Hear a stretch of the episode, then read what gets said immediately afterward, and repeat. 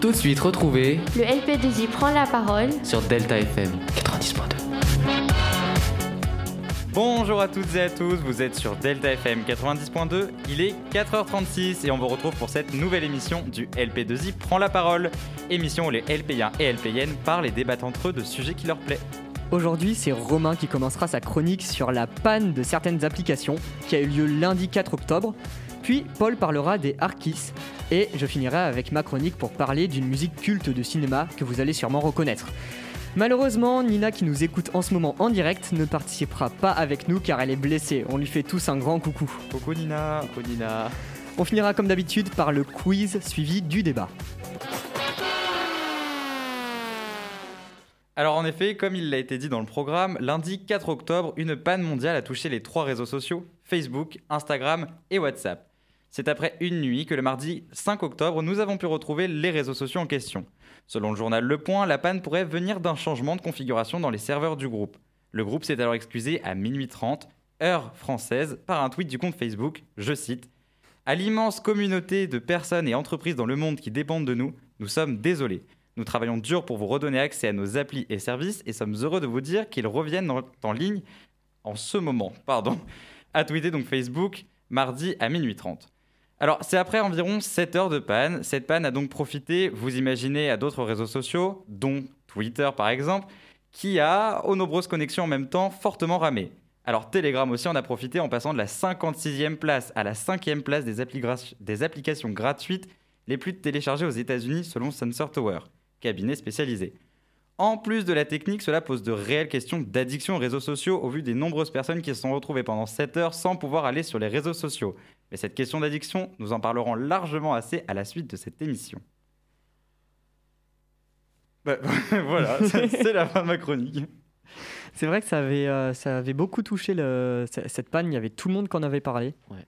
Je me suis rendu compte qu'en fait, on était vachement dépendant de ces réseaux parce que Oui, j'avais besoin d'un travail de maths et là, ah, pas de Oui. réseaux sociaux, pas de groupe de classe. ah, non.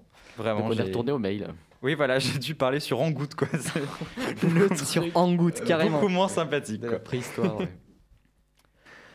Bref, Paul, Oui, Paul. quelle est ta chronique Dis-nous tout. Alors en fait, ça sera pas sur les harkis parce que petit problème technique, j'ai perdu la chronique. euh, Oh non, Donc, mais j'en ai toujours plein- j'en ai toujours plusieurs qui sont prêtes. donc on là, en ça- parlera plus tard si tu veux. Là, on va savoir, euh, on va s'intéresser au changement que provoque le Brexit, donc la sortie du Royaume-Uni euh, de l'Union européenne. Très bien. Jingle.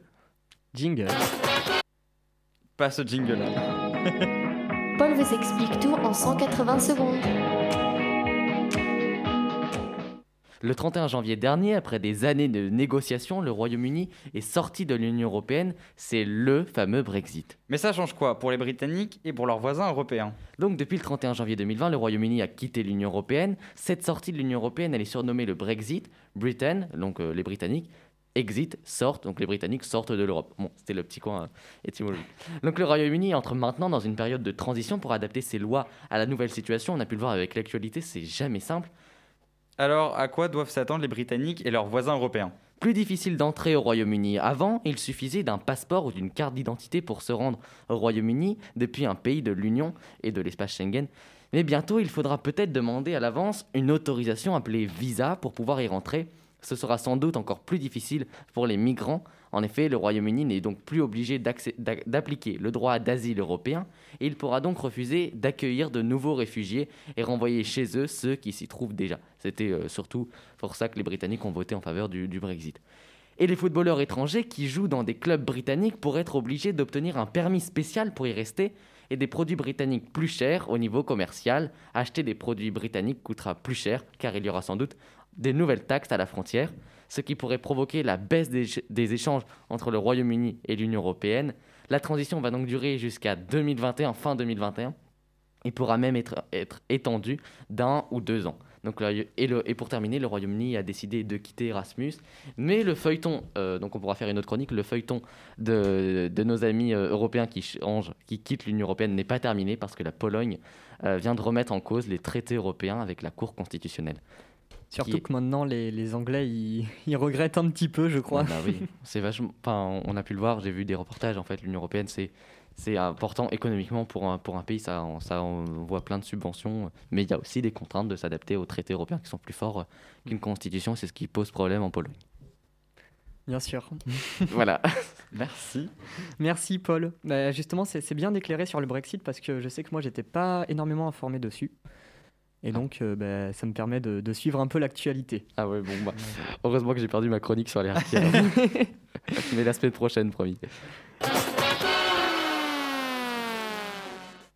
Allez, à partir d'aujourd'hui, les découvertes et analyses symphoniques du tricotin ne se contenteront plus de vous présenter une musique de film, mais vous feront aussi travailler votre culture musicale.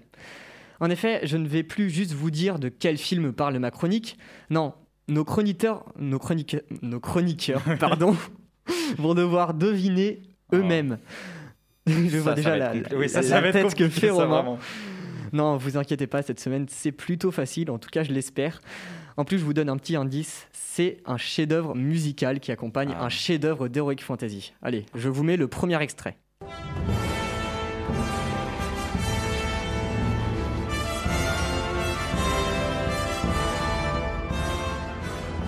Alors, vous êtes deviné Alors là, vraiment, je me tourne vers la technique pour savoir si quelqu'un peut me donner la réponse. J'ai- Shazam, si vous Sha- Shazam. Ah, C'est- Ouais, bien sûr, c'est Ah, le Seigneur voilà, des Anneaux. La technique forte, hein, quand même. En effet, ouais, ma chronique va parler de la musique du Seigneur des Anneaux. Alors, je préfère tout de suite prévenir, le travail de Howard Shore sur ce film est vraiment démentiel, à tel point qu'il existe plus de 90 leitmotifs pour toute la saga. Donc, mon analyse sera extrêmement synthétique. Je vais dans un premier temps vous énoncer quelques des thèmes marquants du film, puis je vais essayer de vous faire comprendre la subtilité de la partition en vous montrant les caractéristiques de la bande originale, et enfin, je vais conclure en vous disant pourquoi cette saga musicale est un chef-d'œuvre. Mais avant tout ça, un petit ré- résumé du film s'impose. Frodon, un jeune hobbit, une créature chétive de petite taille, va être complètement bousculé de son train de vie quotidien par un anneau ayant des pouvoirs maléfiques. Sa quête sera de détruire cet objet démoniaque en voyageant dans des lieux atypiques avec son escorte composée d'autres créatures magiques, elfes, nains, magiciens. Le premier thème que je vais vous présenter est celui de la comté, l'endroit où vivent tranquillement les hobbits.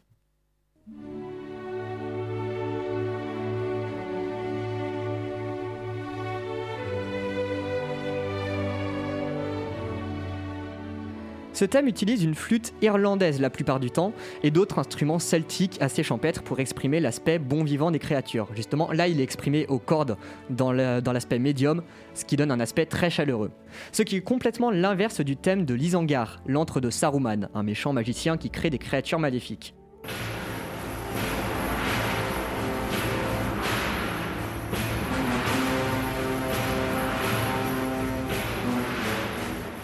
Ce thème est composé en 5-4, 5 temps par mesure, ce qui lui donne un aspect complètement déstructuré et effrayant. La plupart des morceaux sont composés en 4-4 ou 3-4. De plus, les trombones graves et les percussions lourdes comme les enclumes ou les chaînes renforcent le sentiment de puissance maléfique que dégage ce lieu. On a d'autres lieux qui utilisent des instruments atypiques, comme le thème du Rohan qui va la plupart du temps être joué par un Hardanger fiddle, un violon nordique.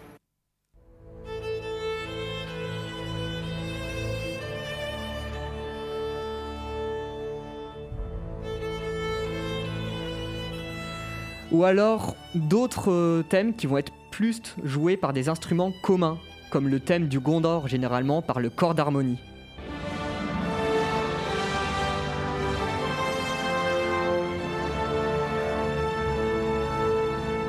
Ce qui m'amène à vous parler des variations thématiques. En gros, le principe est juste d'écrire et jouer un thème autrement pour faire passer des émotions différentes. Par exemple, le thème relié à l'anneau que l'on entend à chaque début de film va être un petit peu différent, euh, rendu un petit peu différent par des procédés, euh, ce qui va le rendre assez bancal euh, pour signifier la perte du pouvoir de celui-ci.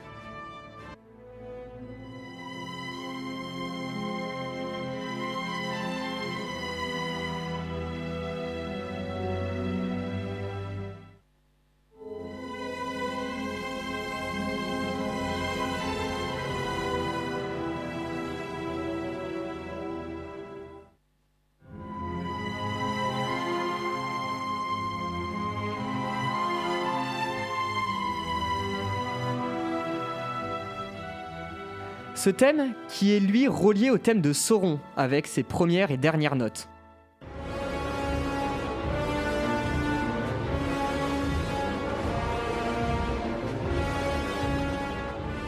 qui est lui-même le strict opposé en construction du thème de la communauté de l'anneau.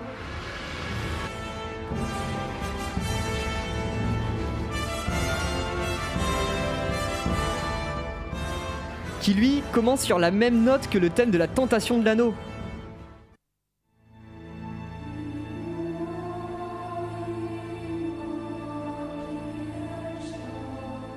qui ne va jamais être varié pour montrer que son pouvoir agit toujours de la même façon.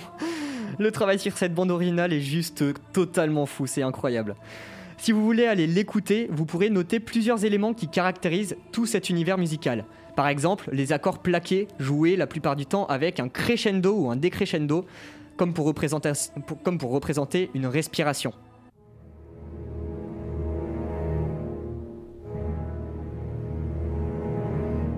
Ces accords sont justement enchaînés avec d'autres accords de tonalité différentes, des notes qui n'ont complètement rien en commun, donc leur enchaînement paraît comme bancal.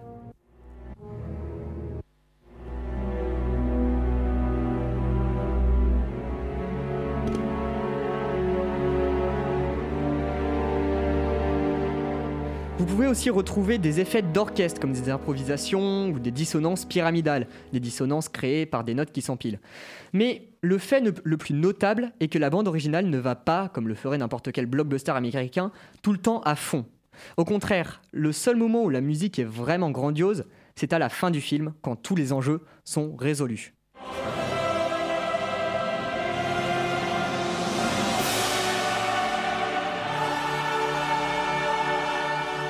Sinon, la musique est toujours très légère et subtile, même dans les grands moments. Par exemple, pour une scène de bataille, vous vous imaginez peut-être une musique puissante et rythmée. Eh bien, Howard Shore va privilégier l'utilisation de thèmes précis, comme dans la marche des Ents, où le thème de la nature est chanté par une voix pure d'enfant solo. Je vous laisse un petit moment l'extrait parce que je trouve ce morceau juste incroyable.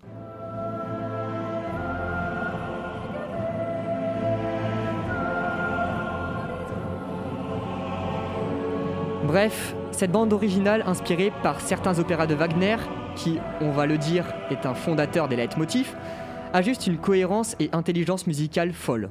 Le nombre de thèmes et de mélodies raccordés à l'histoire est juste phénoménal.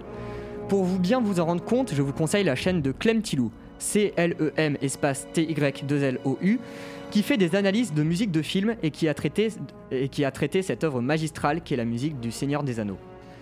Mais le plus fou est de se dire qu'Howard Shore ne s'est pas contenté de ses films. Il a réitéré l'expérience une décennie plus tard avec la trilogie du, Hobbit.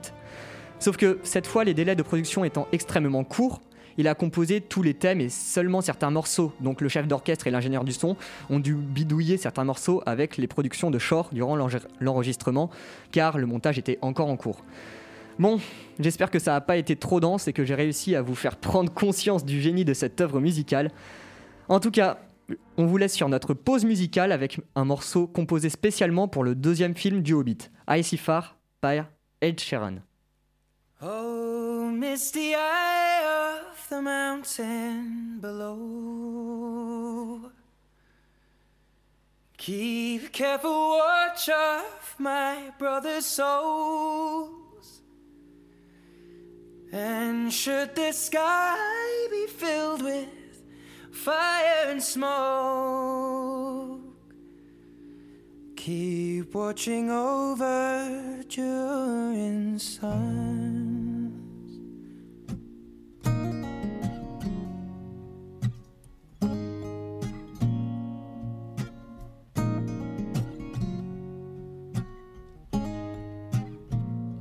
If this is to end then we shall all burn together.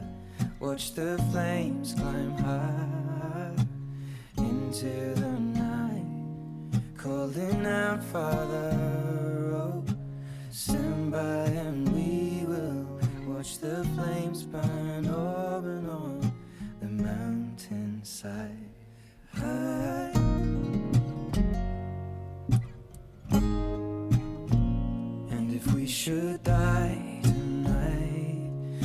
should all die together. Raise a glass of wine for the last time. Cooling out, Father. Oh, prepare as we will watch the flames burn open on the mountainside. Desolation comes upon the sky. Now I see fire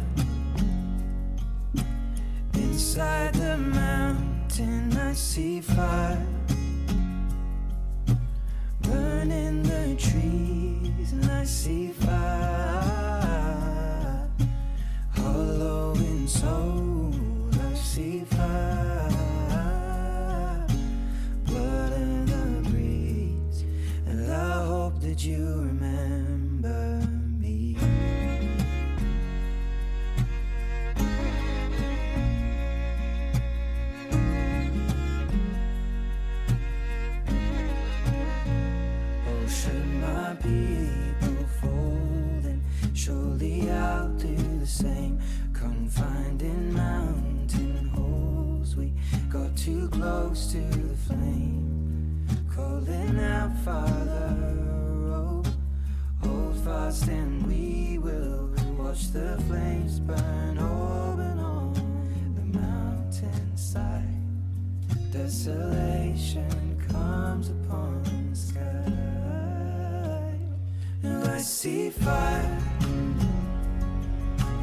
inside the mountain. I see fire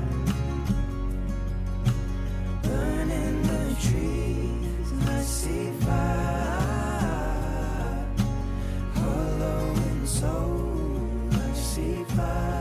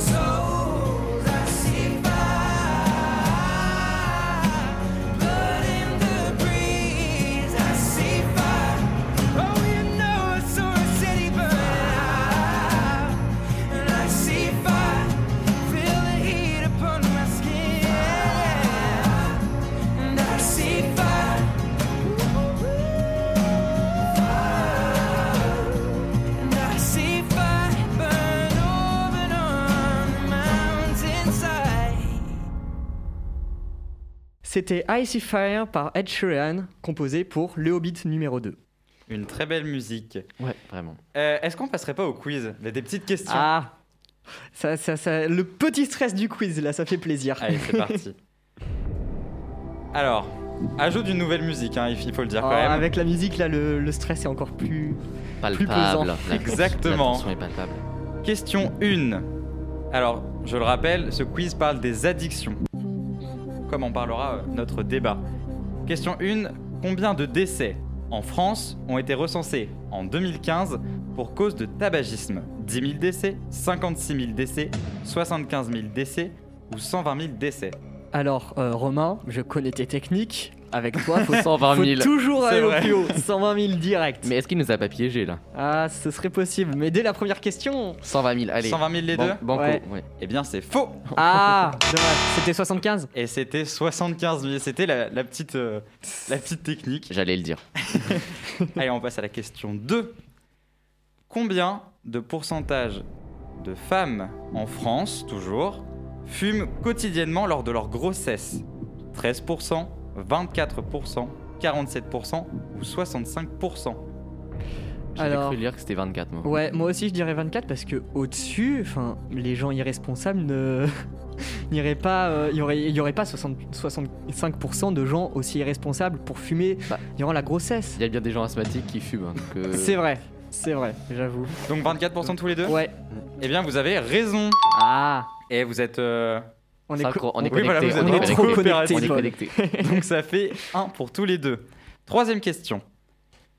Combien de décès en France ont été recensés en 2015 toujours, chez les plus de 15 ans, pour cause d'alcoolisme? Et c'est le plus près qui gagne la réponse. Alors, je viens de me rendre compte de quelque chose d'extraordinaire, parce que c'est la première fois que je fais quelque chose comme ça, c'est que j'ai mis directement la réponse. Donc c'est-à-dire qu'en fait, Alors, j'ai vu, mais je fais, ferai genre euh, comme si euh, Très je bien. l'avais pas vu. alors une réponse peut-être, Ah, je dirais. Ah, je sais pas trop là. ça se compte en milliers. c'est de l'acting. Hein. Chers auditeurs, pour vous, combien de personnes de plus de 15 ans sont Répondez-nous, décédées ça. dues à l'alcoolisme? Non, sincèrement, si j'avais pas, Là, vous êtes dans votre voiture et vous vous dites, je vais gagner, je vais gagner. si j'avais pas vu la réponse, j'aurais dit euh, ouais entre 200 000 et 300 000.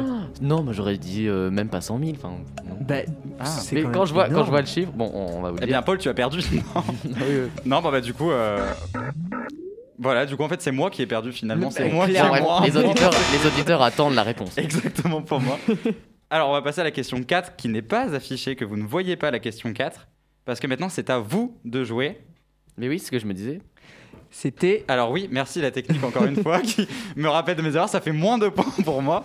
Bravo, Romain. La réponse, c'est 580 000 morts de décès en C'est France les plus de énorme. 15 ans. Là, oui, là, vous c'est- êtes dans votre voiture, là, vous vous arrêtez, et là, vous dites, waouh. Merci de faire les images de la voiture, Paul. Et du coup, on passe à la quatrième question. Et maintenant, c'est à vous de jouer et de me citer tour à tour une addiction que vous connaissez. Lorsque vous aurez cité deux addictions, vous remportez le point. Est-ce que on peut citer des addictions qui ont déjà été citées dans le quiz? Non, pas de tabagisme ni d'alcoolisme. Les Ah. jeux vidéo, les addictions des jeux Les vidéo. réseaux sociaux Enfin, en fait, non, ça, ça sera Je débat, compte les jeux débat. Euh, mais tout peut être une addiction, ça dépend à quelle fréquence on le fait. En fait. Oui, c'est ça, c'est Oui, mais- c'est le piège. Je veux une citation. Je veux que tu me dises. Le- bah, euh, qui peut être, enfin, on va dire nocif pour notre santé, notre santé. Ouais. Euh, moi, je, bah, je dirais euh, la drogue Très bien. Les et- réseaux sociaux. Voilà, Hmm, et les jeux vidéo. le- on a déjà dit le jeu vidéo, la drogue. Ah bon? Qu'est-ce que je peux dire de plus? Oula, c'est compliqué. Allez, il va falloir se dépêcher. Le sinon- sucre. Bien joué. le sucre, c'est Il vrai. y a, t'as- y a as rien raison. qui va dans ce quiz. bon, bah, du coup, deux points, C'est le sucre, j'imagine. c'est vraiment une addiction, ça, par contre. Mais c'est vrai en plus. 2 points, 2. Donc 2, 2. Et pour vous départager, on a la cinquième question. J'espère que là, j'ai pas fait d'erreur. Non, mais de toute ce- façon, on est trop connecté avec Paul. Donc Oui, va- voilà, vous allez dire exactement la même chose. Question 5. Dans les accidents de la route, combien de pourcentages viennent d'une prise de médicaments abusive 10%, 20%, 30%, 40%. Ah, j'hésite entre 30. 20 et 30. Moi, c'est pour moi 30. Hmm. Bah, Paul, on est connecté dans tous les cas. Voilà, donc, donc- euh, Vas-y, 30. 30 tous les deux, et bien vous avez perdu. Non C'était 20 Alors non, pour une fois, j'ai remis la réponse la moins, c'était 10%. Ce qui reste quand même énorme, quand même 10% des, des accidents de la route pour prise de médicaments abusifs. Donc vous êtes à 2-2, c'est une égalité finalement. Mais vous allez pouvoir peut-être vous départager sur, Le débat. et non, Le pas débat. une, et non pas une question de plus, mais sur le, dé- sur le débat. Sur le débat qui est, je le rappelle, addiction. Les addicts sont-ils responsables de leur enfer? Quelqu'un veut commencer? Alors, euh, ce qu'on peut dire, c'est déjà qu'ils l'ont provoqué, cet enfer, en commençant. Après, responsable, je ne suis pas si d'accord, parce que arrêter une addiction, c'est extrêmement difficile, peu importe le type d'addiction. Donc, on ne peut pas dire responsable. On peut dire qu'ils ont créé cet enfer, mais je suis pas d'accord pour dire qu'ils sont responsables. Ouais. Je pense que c'est calculé le fait, euh, par exemple, on va prendre l'exemple de, hum, du créateur de Facebook, Mark Zuckerberg. Il s'est dit, il- dans sa tête, ça devait être Ah, les gens, ben, les gens vont y être addicts au bout d'un moment. Enfin, même là, il a, il a dû se le dire et il le voit, que les gens sont addicts à ces réseaux sociaux. Donc, euh, et, et c'est fait pour, pour que tu restes dessus. Par exemple, TikTok, je le, je le vois bien avec moi-même. tu regardes une vidéo et tu te dis Ah, bon, allez, encore une autre. Ah, puis- Et en fait, bah, c'est bien parce que t'es dedans. C'est un euh, cercle vicieux. voilà, c'est ça. Mm. Et, et donc je pense que oui, c'est volontaire le fait de- d'en être addict parce que c'est fait, tout est fait pour nous. Mm. Euh, donc euh, tout est fait pour qu'on reste, pour nous plaire. Et, euh, et ça marche en plus. Donc, Alors, Romain veut dire quelque chose, ça Euh, le démange. Parce que c'était provoqué, je suis pas totalement d'accord non plus. Parce que je pense que par exemple pour tout ce qui est tabac, euh, drogue, etc., j'ai plus l'impression qu'on se l'impose ou alors que c'est un principe sociétal, c'est-à-dire C'est que vrai. euh, on va fumer parce que quelqu'un d'autre nous a incité à fumer, nous a dit ah bah tiens regarde ça fait ça. Et moi j'ai l'impression que euh, les addictions ça vient d'un vois- manque, genre un manque de bien-être ou un manque de, enfin pour combler quelque chose. Et euh, voilà, du coup, c'est vrai que j'étais pas trop d'accord avec ça, mais oui, par contre, je suis d'accord que je pense qu'ils ne sont pas responsables de leur enfer parce que quand on tombe dedans, on a du mal à s'en sortir. Et je recite les deux livres que j'ai cités euh, la semaine dernière, c'est-à-dire Noyé dans l'alcool et L'herbe bleue. Mais euh, tu dis qu'ils ne sont pas responsables euh, de la création de cet enfer parce que c'est un effet sociétal. Je ne suis pas tout à fait d'accord parce que c'est plus facile de dire non que d'arrêter quelque chose. Ça, ça dépend des personnes, forcément, il y, aura, il y aura toujours des exceptions. Mais dans tous les cas, ça va être plus être facile de dire non, je ne veux pas fumer, que d'être en train de fumer et de dire je veux arrêter. Ouais, mais je pense que ça peut être aussi une pression psychologique, c'est-à-dire que quand tu as tout un groupe qui le fait, tu vas le suivre, mais de manière... euh, L'effet grégaire, en fait. Ouais, voilà, c'est-à-dire qu'il y a un groupe, donc tu vas faire pareil. Et puis même si je reprends le, le principe de noyer dans l'alcool, c'est une femme qui est tombée dans l'alcool parce qu'elle avait trop de papiers à devoir remplir de par la justice française et de par... Voilà. Et en fait, du coup, elle est tombée dedans parce qu'elle avait un mal-être total. Oui, oui, oui. Et du coup, j'ai l'impression que même pas elle se l'écrit, en fait, c'est qu'elle a trouvé quelque chose qui, qui elle s'est dit, ok, d'accord, ça va le faire. Puis tu tombes facilement parce que Ouais. t'es faible, en fait, dans ces moments-là. Enfin, t'es... euh, Enfin, faible dans le sens où... euh, ouais, Faible mentalement, c'est Ouais, fatigué. Voilà, Mm. t'as as plein de choses, plein de facteurs euh, négatifs, parce que c'est pas très positif, euh, même pas du tout. Donc t'as plein de facteurs négatifs, et, et tu tombes dedans, et après pour t'en sortir, c'est vachement dur. Et je vois- des fois, on peut lire ou écouter ou regarder des témoignages de personnes qui finissent, euh, qui sont euh, sans domicile fixe, et ils te disent que c'est ça va très vite de tomber dedans. Il y en a, ils sont quittés par leur femme. Mais Et, c'est juste euh, qu'on le voit pas arriver. Ouais, voilà. Mm. Et, et quand t'es dedans, bah, t'es dans une phase, tu vois, tu peux Mm. traverser une petite phase un peu triste, et, euh, et, et tu tombes. Et pour en sortir, c'est plus compliqué. Puis je pense que c'est surtout aussi pour ça que ça se provoque pas, c'est qu'on se dit jamais on va tomber dans une addiction. On se dit Non. jamais je vais être addict à Ah non, pas l'alcool. moi. non, mais vraiment. Et on se dit toujours, ça arrive voilà. qu'aux autres. On s'arrive qu'aux autres. Et en fait, quand on est dedans, on se dit, Bah mince, oui. et là, comment je fais? Bah oui. Moi, tu vois, j'ai la solution pour ne pas être addict à TikTok, à TikTok Paul. Le supprimer. Ouais, je ne mets tout simplement pas sur mon téléphone. non, mais, mais non, parce que je le vois bien. De- des fois, quand je- j'en j'en fais, parce que le but, c'est d'en faire aussi. Enfin, j'en fais avec euh, des, euh, des amis. Bah, c'est, on partage un bon moment, donc aussi, c'est c'est cool. Mais euh, après, c'est toujours raisonnable. hein. Quand j'y passe euh, une heure dans ma journée, euh, c'est le grand max. Oui. Est-ce que c'est euh, la fin ou est-ce que vous avez quelque chose d'autre à dire? Non, je crois que Pas tout a petit été mot dit. de la fin, très bien. Bon, bah alors c'est la fin de cette émission. Duel P2I prend la parole. On espère que l'émission Ouais. vous a plu et on vous donne rendez-vous à la semaine prochaine. Merci de nous avoir suivis. Même lieu, même Le heure. LP2I prend la parole sur Delta FM 90.2. Au revoir. Au revoir. C'était le LP2I prend la parole. Sur Delta FM.